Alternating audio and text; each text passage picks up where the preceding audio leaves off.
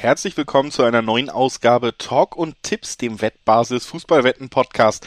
Wir haben das Achtelfinale der EM gesehen und das heißt logischerweise, ich, Julius Eid und mein geschätzter Kollege Alex Trüker werden heute über die Viertelfinalduelle sprechen, die jetzt feststehen. Alex, hallo. hallo, schön, dich zu sehen und zu hören. Das ja, eigentlich ähm, tatsächlich will ich gar nicht unbedingt über das Viertelfinale reden. Ich möchte lieber mich so ein bisschen noch weiter echauffieren über Yogi Löws Aufstellung und den Auftritt der deutschen Nationalmannschaft, so wie in unserem kleinen Vorgespräch, das ein bisschen ausartete. Aber eigentlich müssen wir ja den Blick nach vorne richten und nicht zurück.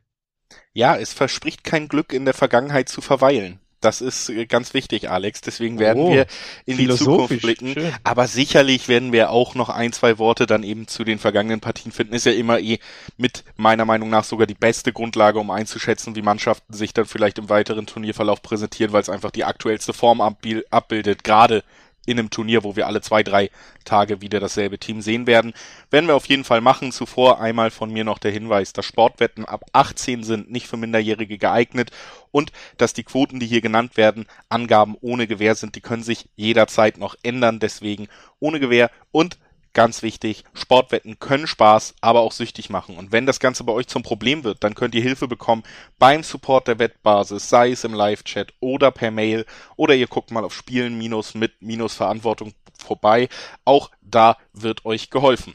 Alex, Viertelfinale steht an. Das erste, über das wir sprechen wollen, ist eines, was ein meiner beiden neuen Turnierfavoriten beinhaltet.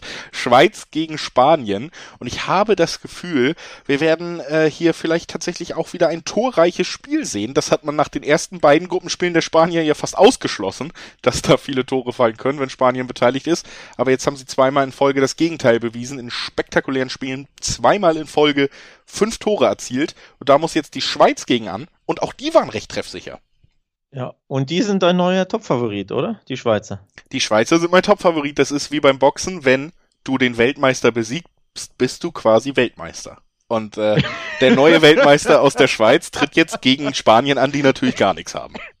Stark, sensationell. Ja, gefällt mir sehr gut tatsächlich. Ähm, ja, lass uns ein bisschen ernster werden. Die Schweizer haben alle überrascht. Da kann man, also muss man den Hut vorziehen? Kann man den Hut vorziehen? Muss man sogar den Hut vorziehen? Das war wirklich ähm, eine faustige Überraschung, da den Weltmeister rauszukegeln. Auch die Art und Weise, ne, nach eins, also in Führung zu gehen, nach, dann eins zu drei hinten liegen und niemals aufstecken, dann noch den Ausgleich äh, äh schaffen in der 90. und die Nerven zu behalten im Elfmeterschießen. Wow. Also ich würde sagen, an dieser nicht ähm, gerade armen, an Überraschung nicht geraden, gerade armen EM war das die größte Überraschung bisher. Das auf jeden Fall. Wir haben ja im Viertelfinale ein paar Favoriten gehen sehen. Ich würde sagen, so die größten Namen Niederlande, Portugal, äh, Frankreich musste gehen. Vielleicht äh, kann man auch Deutschland noch dazu zählen, aber da war das ja vor dem Duell klar, dass ein großer Name ausscheiden wird. Aber die Schweiz hat für die größte Überraschung gesorgt und ich finde auch nicht unverdient. Natürlich gab es diese Phase im Spiel, wo sie der Qualität von Frankreich dann doch recht wenig entgegensetzen konnten. Da hat Frankreich ja dann auch sich den zwei Tore Vorsprung erspielt. Kurz davor hätte es ja aber schon 2-0 stehen können mit dem verschossenen Elfmeter. Mal schauen, wie das dann, oder man weiß nicht, wie sich das entwickelt hätte, aber die Schweiz hätte ja sogar noch nachlegen können, bevor überhaupt Frankreich richtig aufgedreht hat. Ähm, ich fand es beeindruckend, wie sie gegengehalten haben, hätte ich so auch nicht gedacht und vor allen Dingen, wie sie weite Strecken des Spiels eben auch tatsächlich guten Fußball gespielt haben. Frankreich verlässt sich dann ja oft auch darauf, dass sie gut verteidigen können und das hat gegen die Schweiz ja auch nicht funktioniert. Das muss man ja auch ja. mal loben. Dass Spieler wie Steven Zuber ohne das despektierlich zu meinen, dem man das nicht zutraut, dann die französische Abwehr schwindlig spielen. Ne? Das hat Deutschland nicht geschafft gegen Frankreich. Da hat ein Tor der Franzosen gereicht. Aber wenn du so gut aufspielst wie die Schweiz, dann reicht dir eben auch der Zwei-Tore-Vorsprung nicht. Und das, ähm, ja, also auf jeden Fall muss man nochmal sagen, ein überraschendes Aus von Frankreich, aber ich finde es wirklich nicht unverdient von der Leistung her. Die Schweiz hat sich mit Leistung dieses Viertelfinale verdient. Es gilt natürlich aber auch für den Gegner aus Spanien. Ja, ähm, tatsächlich die drei Tore der Schweizer sind ja das Überraschendste überhaupt gegen Frankreich. Also von daher, du hast es eingangs angesprochen, es könnten Tore erfolgen, denn ganz ehrlich, ich glaube, Schweiz gegen Spanien wird auch ein Spiel mit offenem Visier, auch weil die Spanier eigentlich noch wesentlich schlechter verteidigen können als die eigentlich sehr, sehr äh, defensiv starken Franzosen. Und die Schweizer haben jetzt mächtig Rückenwind, mächtig Selbstvertrauen gesehen. Wenn wir mutig spielen, wenn wir an uns glauben, können wir jeden Gegner Paroli bieten. Und ich denke, das ist so die Ausgangslage vor diesem Spiel. Und deswegen sehe ich dieses Spiel tatsächlich ziemlich, ja, ausgeglichen weiß ich nicht, aber ziemlich spannend auf jeden Fall und kann mir da auch einiges vorstellen.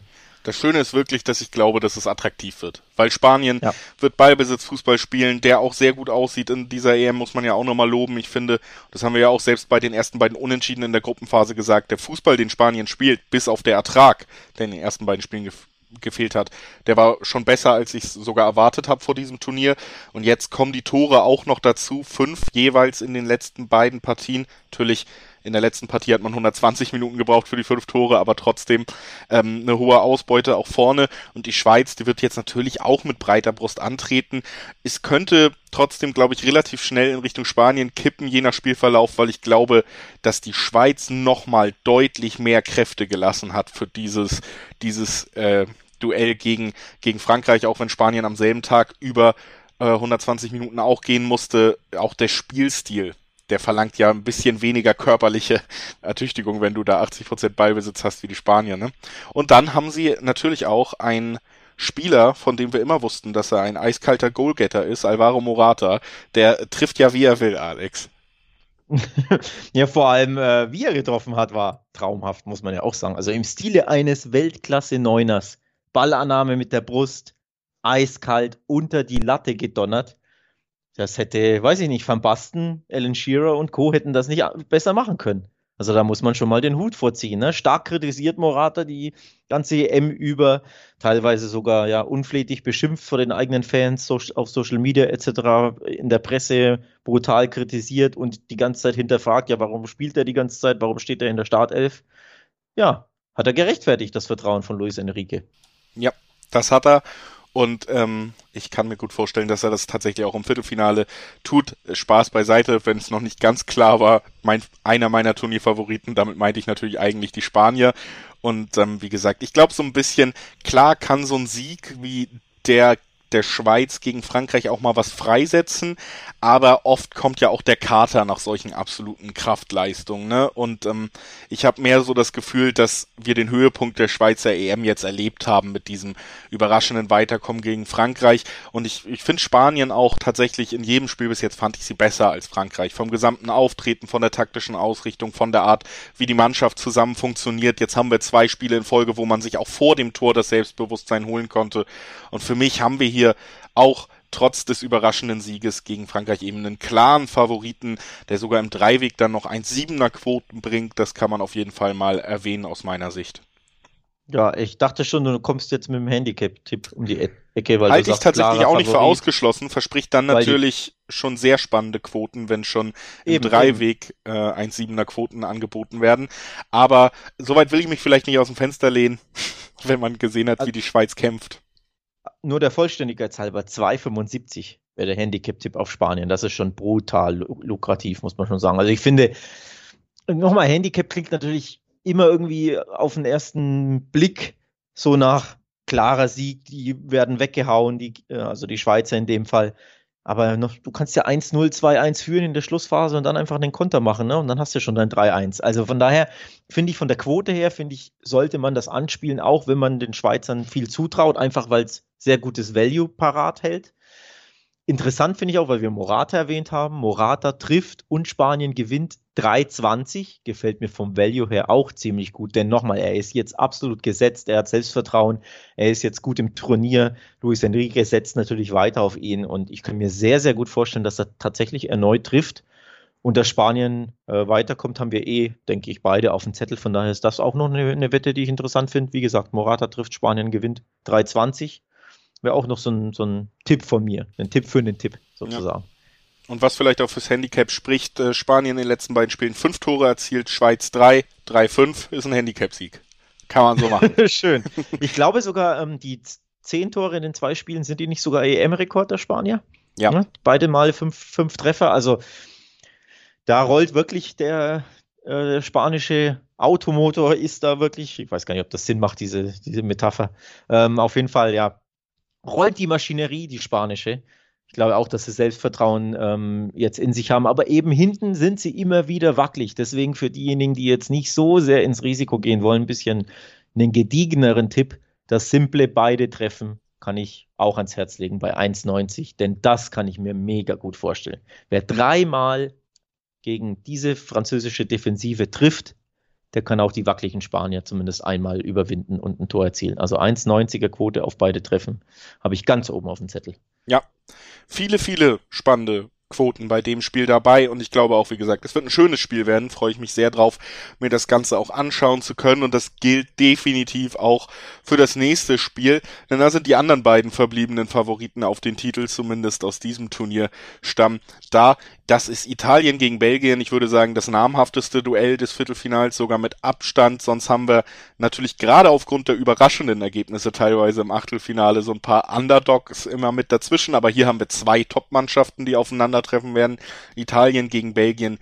Immobile gegen Lukaku. Alex, wer trifft öfter? Wer gewinnt das Spiel? Ich hoffe, Lukaku trifft öfter, denn ich habe ihn in meiner Kicktipp-Gruppe als Torschützenkönig äh, ähm, angegeben. Und ich brauche also ein paar Tore. Ich brauche Lukaku-Tore. Ja? Ich muss dieses Tippspiel irgendwie, naja, gewinnen wird schwierig tatsächlich, aber besser abschneiden bei den Bonustipps. Von daher hoffe ich auf Lukaku-Tore. Aber ich glaube, es wird tatsächlich schwer gegen diese Italiener. Das glaube ich auch. Für ihn Tore zu erzielen obwohl meine Einschätzung der Italiener jetzt gerade, weil sie eben diesen superschweren Gegner mit Belgien bekommen haben, so ein bisschen Knacks bekommen hat im letzten Auftritt, denn da hat man sich ja lange schwer getan tatsächlich jetzt im Viertelfinale und was ich ja ein bisschen bemerkenswert fand, war eben einfach, dass man teilweise so den Faden verloren hat, ne? Bis jetzt hat man ja tatsächlich Italien immer gesehen als absolut souverän in ihrem Spiel. Die hatten eine klare Spielidee, waren die beste Mannschaft der Euro in der Gruppenphase, haben sich nicht aus der Ruhe bringen lassen. Und jetzt im äh, Achtelfinale hatte man dann so das erste Mal den Eindruck, dass die Mannschaft vielleicht doch nicht so gefestigt ist, wenn es dann ein bisschen, äh, ja, wie soll man sagen, ein bisschen kritischer wird auf dem Feld, haben sich gegen Österreich da ja nur eben lange schwer getan und auch so ein bisschen einfach, wie gesagt, gewirkt, als hätten sie mal den Faden verloren. Und das haben wir vorher noch nicht gesehen. Das haben wir bei der Mannschaft lange, lange nicht gesehen. Wir wissen ja, die ungeschlagen Serie, die äh, ja gegentorlose Serie ist sogar gerissen noch in der Nachspielzeit auch. Also das äh, wirft so ein paar Fragen mehr auf tatsächlich diese diese Leistung der Italiener gegen Österreich. Ich habe einen sehr sehr interessanten Tweet auf Twitter gesehen. Da hat jemand geschrieben, die Italiener hatten gegen Österreich ihr Algerien-Spiel. Ja, wir erinnern uns Deutschland-Algerien, da war Deutschland bei der WM 14 der ganz, ganz klare Favorit. Und dann musste man zittern und über die Verlängerung, ähm, ja, tat sich sehr schwer und kam erst äh, in der Verlängerung weiter.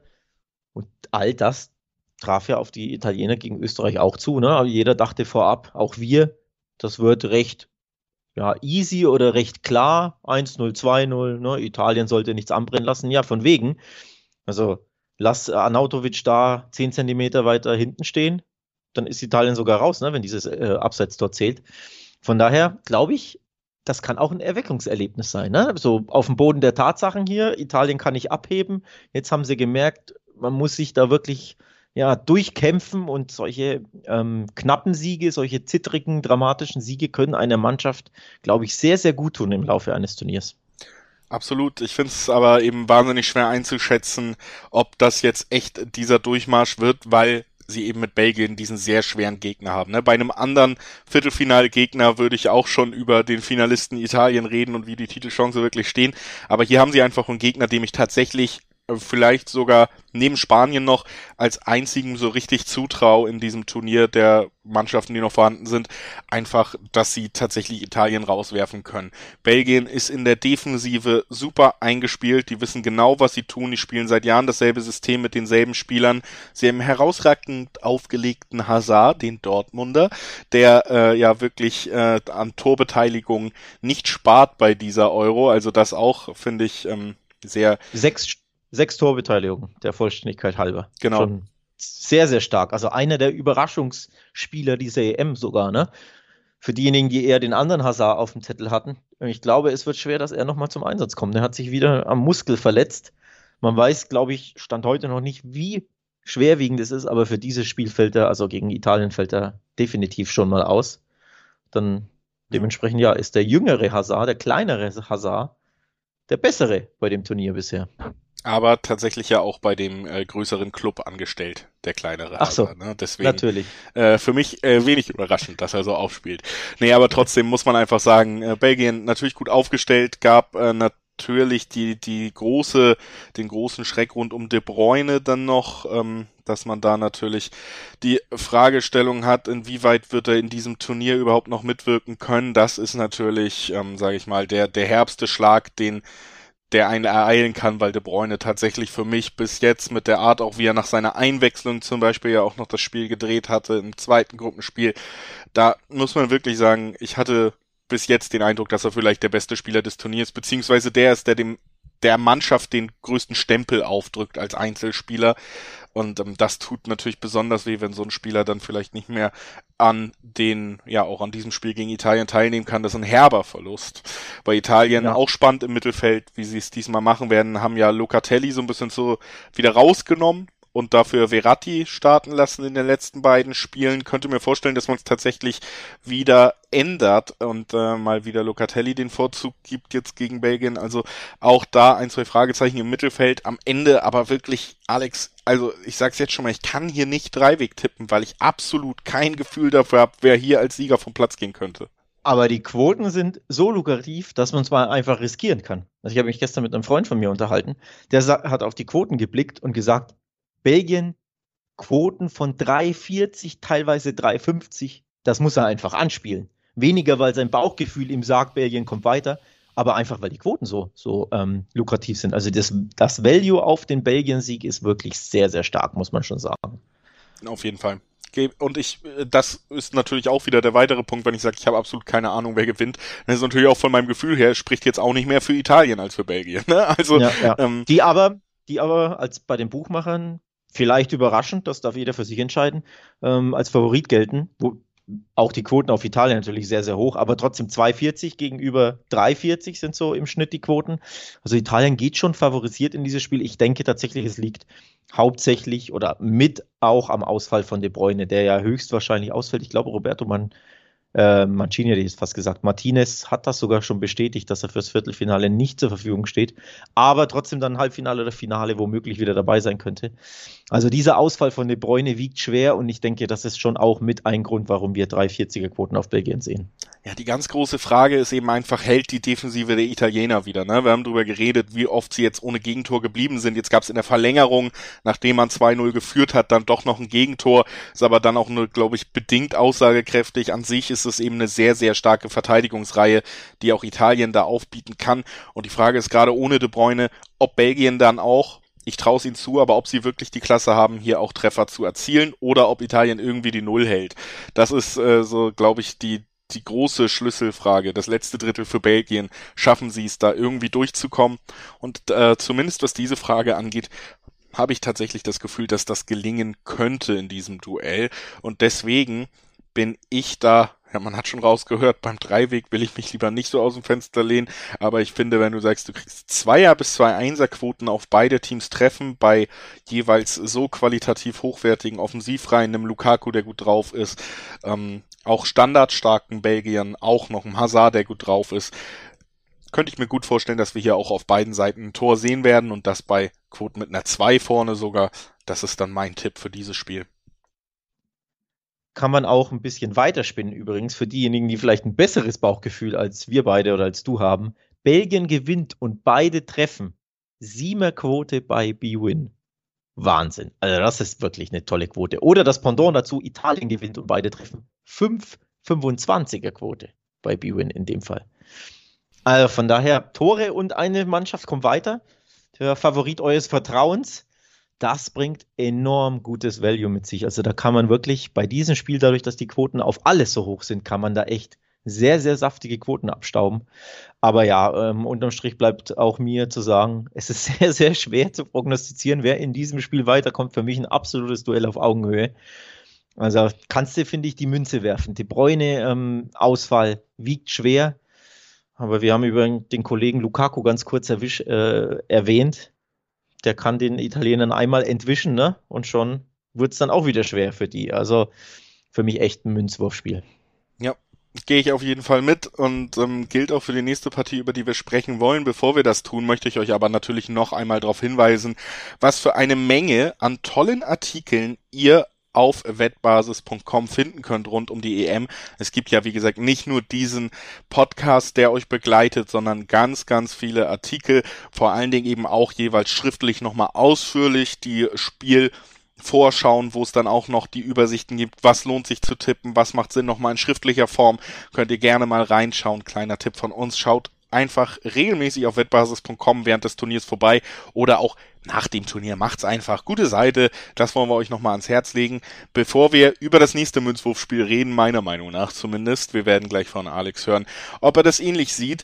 Wir sprechen über Tschechien gegen Dänemark und das ist ein Duell zwischen zwei Mannschaften, die man vielleicht vor Turnierstart nicht unbedingt im Viertelfinale erwartet hätte. Andererseits sind es genau die Mannschaften, die wir als erweiterte Geheimtipps schon in der allerersten Vorbereitungsfolge für diese Europameisterschaft genannt haben. Also, die Geheimtipps haben es tatsächlich ins Viertelfinale geschafft, Alex.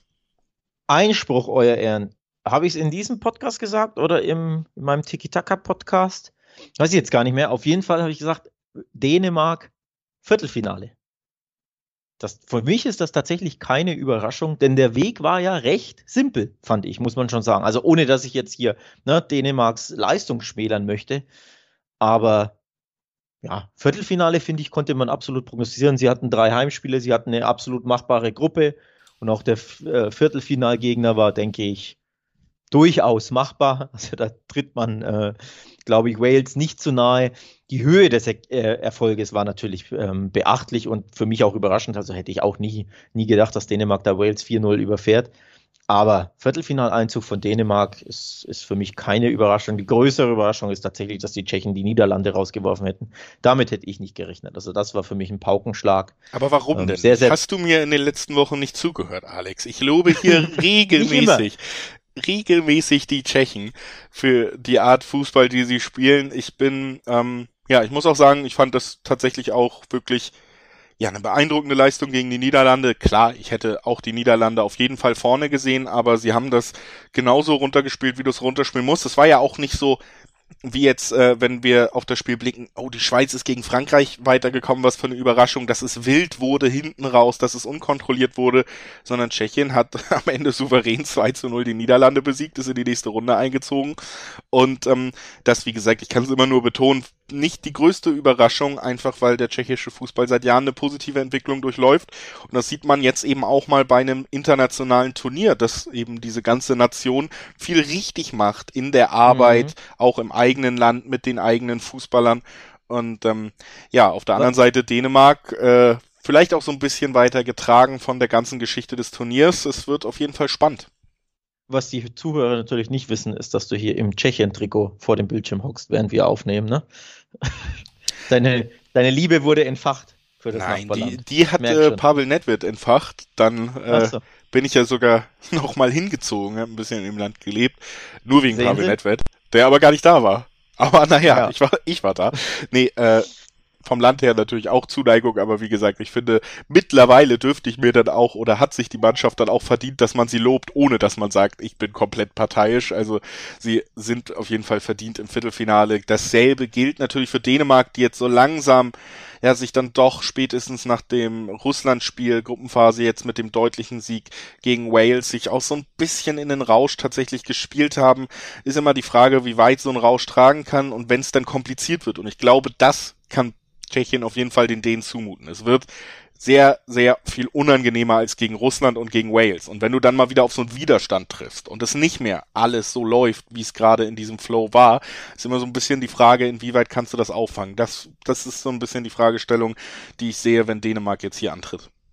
Also nach deinen Lobeshymnen auf die Tschechen musst du eigentlich fast schon auf den Tschechien-Sieg setzen, denn auch hier brutales Value. Vierer Quoten gibt es teilweise auf ähm, den Sieg der Tschechischen Republik. Das lohnt sich absolut für diejenigen, die ein bisschen Risiko gehen wollen oder die ne, den Tschechen so nahe stehen wie du oder einfach davon überzeugt sind, dass sie eine sehr, sehr gute Mannschaft sind und sehr gute Chancen haben, weiterzukommen. Viererquoten muss man einfach mal erwähnen. Also recht bei den Wettanbietern recht klar, würde ich sagen, die, die Dänen als Favorit. Zweierquoten haben die Dänen, Viererquoten die Tschechen. Hätte ich so auch nicht unbedingt erwartet, muss ich ehrlich sagen. Also vorab ja, dass die Dänen, glaube ich, vorne sind auf dem Zettel, das überrascht, äh, überrascht nicht. Acht Tore in zwei Spielen, ne? Ist schon auch eine Hausmarke. Also hätte man so denen ja auch nicht zugetraut, sprich nach äh, zwei Niederlagen in Folge am Anfang, jetzt zwei wirklich sehr, sehr überzeugende Siege in Folge gegen Russland und, äh, und Wales. Ich denke, dadurch haben sich die Dänen den Favoritenstatus in diesem Spiel ein wenig ja, erkämpft, erspielt. Ja, wie gesagt, ich bin immer so ein bisschen skeptisch, wenn so ein Rausch da ist, wie lange der wirklich tragen kann. Auch ja schon gegen Russland die Tore, dann das Christensen-Tor, was sie weiterbringt und so, die schießt er auch nicht jeden Tag. Ne? Also da, da passt irgendwie gerade viel und die Frage ist immer, wie lange passt alles zusammen, bis dir ein Gegner das Ganze deutlich schwerer macht. Das traue ich den Tschechen zu. Ich glaube nicht, dass wir hier Dänemark sehen werden, wie sie vier Tore erzielen. Das wird die, äh, Tschechien auf keinen Fall zulassen. Und, das würde ähm, mich auch überraschen, ja. Tatsächlich finde ich auch den, den Tschechien-Tipp mit der Quote recht spannend. Und du hast es gesagt, aus der Nummer komme ich hier gar nicht mehr raus. Heute das dritte Spiel in unserer Besprechung, mein aus dem Fenster lehnen Spiel. Ich tippe mal auf Tschechien. Ja, ich finde es übrigens spannend hier, auch um eine Statistik zu nennen. Fünf der letzten sechs Spiele zwischen Tschechien und Dänemark endeten in einem Remis. Also ich denke, wir wären auch beide überhaupt nicht überrascht und die Wettanbieter sicherlich auch nicht, wenn es nach 90 Minuten unentschieden steht. Denn die Quoten darauf sind für unentschieden recht naja, okay, aber die Tendenz zeigt schon auf, da kann man sich einen Unentschieden vorstellen. 3,25 äh, ist da der Schnitt. Von daher würde mich das auch nicht überraschen, wenn wir hier wirklich in die Verlängerung gehen würden bei diesem Spiel. Ich finde es, also auch für mich hat Dänemark die Nase vorne, weil ich sie einfach überzeugender fand, denn ich finde, man sollte nicht vergessen, dass die Tschechen ja großes Glück hatten durch diese rote Karte an, für Mathis Delikt, also Glück im Sinne von, dass Delikt diesen Fauxpas, diesen Lapsus hinlegt, ne? Und dann, das war dann auch aufzeigt hier, da muss die rote her. Also das hat das Spiel schon stark beeinträchtigt. Und die Dänen haben mich deswegen einfach mehr überzeugt in den letzten Spielen als die Tschechen. So, so stark die Leistung der Tschechen waren, aber ich glaube, die Dänen haben die Nase vorne, leistungstechnisch und auch von mannschaftlicher Geschlossenheit her. Deswegen neige ich da eher zu sagen, Dänemark kommt weiter, muss aber nicht unbedingt nach 90 Minuten sein. Also tatsächlich eher hier Richtung, wer kommt weiter, kann man ja auch tippen bei dem einen oder anderen Wettanbieter, dass man da einfach sagt, Dänemark kommt weiter, denn da gibt es 1,56er Quoten. Also für den Weiterkommt-Tipp eine ziemlich lukrative Sache, finde ich. Ja, da hast du dann ja auch wirklich alles drin, selbst wenn es im Elfmeterschießen erst entschieden wird, äh, gibt's trotzdem noch, du hast nicht den Stress, dass ja. es nach 90 Minuten dann irgendwie entschieden sein muss. Und das haben wir nur wirklich auch bei den Achtelfinals gesehen. Das ist nicht immer der Fall. Und ich das glaube. Das ist nicht immer leicht zu tippen, ja. Um das auch mal so in den Raum zu stellen als These, ich kann mir auch auf jeden Fall gut vorstellen, dass wir hier die Viertelfinals wir werden nicht jedes Spiel nur über 90 Minuten sehen. Ich kann mir sehr gut vorstellen, dass wir hier auch die Matchups haben, die in die Verlängerung gehen werden. Und ähm, die Frage ist, ob das auch fürs letzte Spiel gilt. Ukraine gegen England. Der erste Impuls könnte sein, Mensch, England, endlich Deutschland besiegt, so ein guter Kader. Mein Impuls, wenn ich England beobachte, ist zu sagen, mein Gott, das wird wieder das hässlichste Spiel dieser Runde, auf jeden Fall. ähm, ja, ja ich, äh, ich, ich merke schon, du nimmst den Engländern das persönlich übel, dass sie Deutschland rausgeworfen haben, oder eher aufgrund der Art und Weise, wie sie es getan haben, nämlich erneut mit einem, ja, schnöden Spiel oder sollen wir sagen mit einem überlegenen Spiel im Sinne von nichts zugelassen oder wenig zugelassen, mit den Kräften gehaushaltet, sparsam gespielt, effizient gespielt? Du bist da nicht so Fan davon, ne? Ich bin da überhaupt kein Fan von. Ich glaube, Hörer dieses Podcasts, das ist ja das Schöne an dem Format, dass wir so oft immer wieder alle zwei Tage aufnehmen. Die können ja quasi meine Radikalisierung live mitverfolgen hier so ein bisschen gegen England. Und ich kann es wirklich äh, nicht mehr sehen. Also auch mit dieser Qualität und dann teilweise einfach zu sagen, wir laufen nicht mal an der Mittellinie an wir warten ab, wir stehen tief. Das ist wirklich so ein bisschen, ich, ich kann es nicht nachvollziehen, ich finde es weiterhin unschön zu sehen. Ich hoffe tatsächlich einfach, dass sich das Ganze rächen wird irgendwann. Und das Ding ist halt, dass wir exakt das ja auch schon in diesem Turnier mehrfach erlebt haben. Ne? Dass Frankreich ist einen ähnlichen Stil gefahren mit der einfach, wir sind individuell vorne so gut, wir verlassen uns auf die Defensive und ein Tor mehr schießen wir schon. Dasselbe hat ja auch Portugal gemacht. Auch die hätten viel mehr aus den individuellen Spielern rausholen können und verlassen sich dann aber auf diese Einzelaktion. Und beide sind relativ früh in diesem Turnier ausgeschieden. Und diese Geschichte könnte sich bei England durchaus fortsetzen, denn das muss man ja einfach mal sagen, Alex. Und das stelle ich jetzt nur mal in den Raum. Natürlich ist England Favorit. Aber wenn England in Rückstand gerät, traust du dieser Mannschaft zu, dass sie dann auf einmal aufwachen kann und drei Tore schießt? Ich im Moment nicht. Absolut absolut. Also mir ist der, die England-Kritik hier zu harsch mit Bezug auf das Deutschlandspiel. Mit Bezug auf die Vorrunde gehe ich d'accord. Gegen Schottland, Tschechien und Co. war das sehr, sehr dünn, weil du aber auch in Vorrunden einfach nicht mehr machen musst. Das ist ja die, die Krux, ne? Dir reicht ein Sieg und zwei Remis, zwei 0-0s und schon bist du weiter. Also in der Vor die Vorrunde ist ein anderes Turnier, das habe ich, glaube ich, auch schon erwähnt. Jetzt geht es richtig los und jetzt reicht das halt, dass du hinten sehr, sehr gut stehst, dass du äh, auch im Mittelfeld. Hinten klingt ja immer, als würdest du nur die, den 16er verbarrikadieren und alles rausbolzen. Ne? So ist es ja auch nicht. Sie stehen ja tatsächlich ab der Mittellinie oder schon im Mittelfeld sehr, sehr gut, sind sehr bissig, laufen stark an. Die Doppelsechs räumt da so viel ab. Das ist schon auch irgendwo gut, zumindest defensiv. Ja, für eine Kreisligamannschaft wäre es sogar sehr gut, ja. Ja, weiß ich nicht. Auf jeden Fall war es gut genug, um Yogi Löws sehr zaghafte deutsche Nationalmannschaft rauszuwerfen. Das sollte man auch nicht vergessen die Deutschen waren ja auch nicht wirklich besser oder nicht offensiv eingestellt. Also ich England hat, muss man wirklich auch sagen, ja. natürlich mit diesem Turnierbaum einfach durch den Sieg über Deutschland jetzt ja einen relativ ordentlichen Weg, nicht die großen Namen, das könnte ihnen sehr entgegenkommen, wenn man auch auf den Turniersieger blickt und so. Äh, ich hätte, wenn du jetzt England, Italien, England, Spanien, England, Belgien in diesem Viertelfinale gesehen hättest, dann äh, wäre meine Hoffnung groß, dass sie bestraft werden. Natürlich ist mit der Ukraine meiner Meinung nach tatsächlich der schwächste Teilnehmer, der noch da ist, jetzt der Gegner. Also also ich finde, du bist zu kritisch mit den Engländern gegenüber dem Deutschlandspiel, denn für mich war England in dieser Partie die bessere Mannschaft. Ja, aber Alex, die Frage ist ja auch immer, wie schwer ist das? Ja, aber naja, gegen, ja, also, Deutschland, gegen Deutschland die bessere Mannschaft sein, ist schon nicht immer so leicht. Grüße an Portugal, ne? So. Ja, Grüße an Nordmazedonien, die, die gegen Deutschland gewonnen haben schon. Ja, ja, aber also auch die Franzosen waren ja nicht unbedingt die so viel bessere Mannschaft. Die haben es halt klug gemacht ähm, im, im ersten Vorrundenspiel. Auch die Ungarn waren ja nicht unbedingt die bessere Mannschaft, haben es auch sehr, sehr klug gemacht, sehr gut verteidigt. Also die Engländer waren für mich besser als Deutschland, unabhängig von dem 2-0. Hat mir einfach, fand ich, da war mehr Plan dahinter, da war mehr Gift und Galle in der Mannschaft, mehr, mehr Entschlossenheit, ein klarer Plan. Deswegen machst du mir England so schlecht. Und um jetzt auf das Spiel zu kommen, also Deutschland war auch schwach, aber wollen wir jetzt gar nicht zu sehr thematisieren, um auf das Spiel zu kommen gegen die Ukraine. Ich traue den Ukrainern leider nichts bis wenig zu in diesem Spiel. Das heißt jetzt nicht, dass England plötzlich ähm, das Tore schießen und Offensivspektakel für sich entdeckt, aber halt mal wieder ein schnödes, normales, langweiliges 1-0 oder 2-0. Ja, und das muss ich auch nochmal sagen, äh, was heißt hier, sie kommen mir zu schlecht weg und so. Ich bestreite gar nicht die Qualität und den Plan dahinter. Ich mag den Plan ja nun nicht.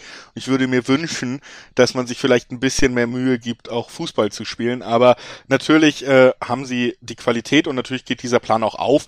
Und ganz ehrlich, gegen die Ukraine wird er auch wieder aufgehen. Also man braucht ja eigentlich nichts verändern. Man hat exakt die Punkte, auf die man sich verlassen kann. Man wird ziemlich sicher die Ukraine weit vom eigenen Tor fernhalten über weite Strecken des eigenen Spiels. Und dann hast du natürlich die individuelle Klasse. Du hast jetzt einen Harry Kane, der mal getroffen hat, einen Sterling, der schon dreimal getroffen hat. Ähm, du hast da auch Spieler wie Grealish und äh, die kannst du nachlegen und auch nochmal einen kreativen Impuls setzen, wenn es dann am Ende vielleicht doch nochmal ein Tor braucht, weil es lange. Das ist ja genau das, was du gefragt hast. Sollte England zurückliegen, traue ich ihnen zu, da äh, den nächsten Gang zu finden. Und genau das traue ich ihnen halt zu, weil die Bank ja so hochkarätig besetzt ist mit Offensivspielern. Ne? Sancho, Mason, Mount, Phil Foden kamen ja alle nicht zum Einsatz gegen Deutschland oder zumindest nicht von Anfang an. Grealish hat das Spiel geändert, als er eingewechselt wurde, hat auch seine Stärken ne, mit Ball im Spiel nach vorne, beide Tore aufgelegt, wenn ich mich nicht irre, gegen Deutschland. Also die Engländer haben eben die Bank, um nachzulegen, selbst wenn es nach, ne, sagen wir, 70 Minuten 0-0 steht oder selbst wenn sie früh in Rückstand geraten sollten und irgendwie ne, dem, dem Spieler hinterherrennen. Sie haben einfach die defensive Klasse. Sie spielen mit Überzeugung, fand ich zumindest gegen Deutschland, und sie haben genügend auf der Bank, um nachzulegen. Auch Rashford, ne, also auch nicht der schlechteste. Also England sollte, ist in allen Belangen überlegen, finde ich, der Ukraine. Und das, das sollte das Spiel werden, bei dem es am wenigsten, ja, eine Zitterei gibt, ein ja. Zittern gibt. Wenn ich Sancho wäre und er würde mich bei Rückstand einwechseln, würde ich zwei Eigentore schießen und vom Platz gehen. also das ist natürlich äh, die große Frage, ob wir den überhaupt nochmal sehen werden, weil du hast ja auch die anderen Varianten angesprochen. Grealish ist die erste äh, Go-To-Variante, Rashford hat einen ganz anderen Stand, auch in England und so, ne?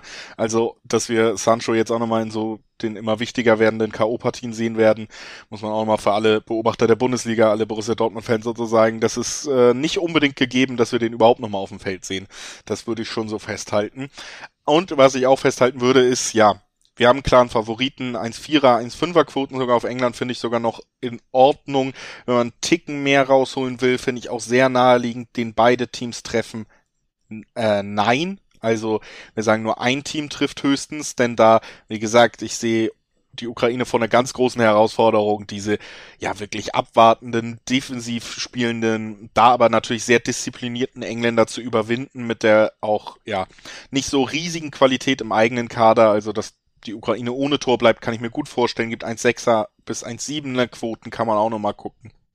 Oder England gewinnt zu 0, 2 10er Quote.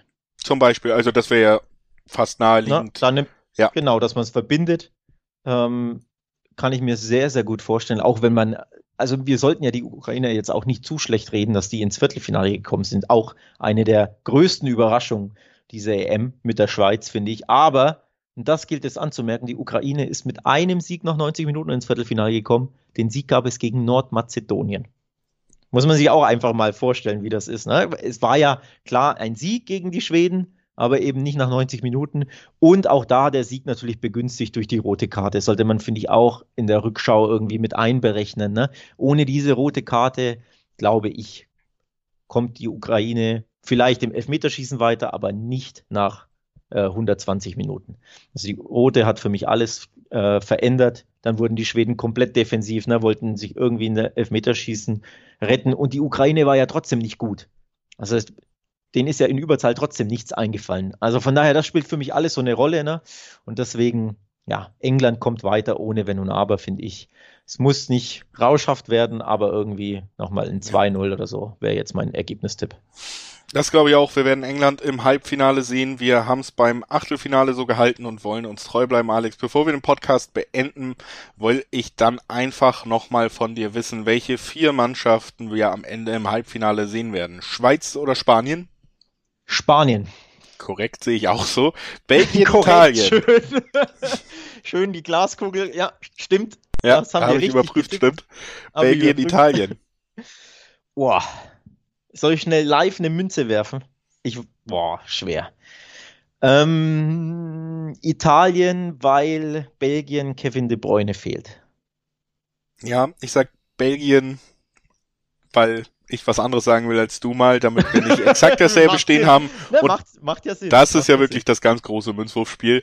Also, ja. ähm, da sag ich Belgien, du sagst Italien, dann haben wir natürlich das Duell zwischen Tschechien und Dänemark, ähnlich eng. Auch da tendieren wir ja zu gegnerischen Seiten quasi. Ja, ja, da nehme ich tatsächlich äh, Dänemark und du nimmst die Tschechen. Genau.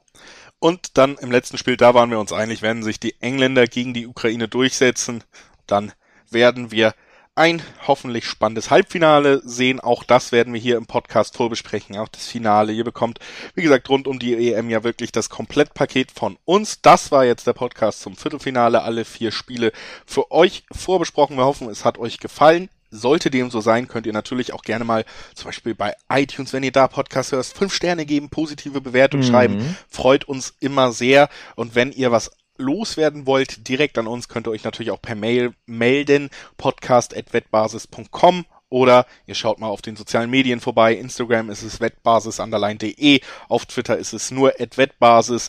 Das sind all die Infos, die ich noch an euch loswerden wollte. Ansonsten hören wir uns vor dem Halbfinale wieder für die nächste Besprechung der dann noch beiden Spiele, die ins Finale führen sollen. Und das war's von mir. Viel Spaß ja. bei den Viertelfinals und bis bald. Tschüss. Bis bald. Ciao, ciao.